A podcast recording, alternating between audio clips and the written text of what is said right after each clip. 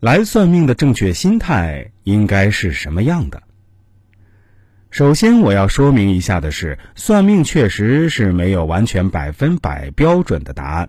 找人算命，说白了就是看看我眼中的您是什么样子的，让您多个角度看看，会得到更多的认识。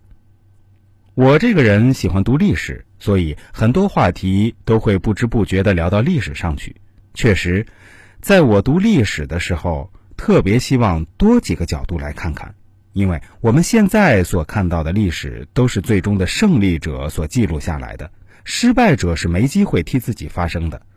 很多时候，我都想，我们能不能站在项羽、王莽、李自成、李煜、陈友谅这些人的角度去分析一下那个时期的历史呢？只可惜，有利于他们的史实都已经被销毁的差不多了。蒋介石，中国历史上唯一的一位失败后还有机会发出声音的人，所以《蒋介石日记》在学术界的价值是那么的高。其次，算命师并不能为了标新立异而去故意恐吓、吓唬顾客。在我这里算过的顾客就会知道，我从来不会去说你在未来的哪年会有个灾难，应该花钱化解一下。这个我不会去昧着良心说的。另外，在我这里算过后，我给您提到的建议还是要引起一下重视的。经常有人看完后把我的建议记在心里了，避免了人生中的一些不必要的麻烦。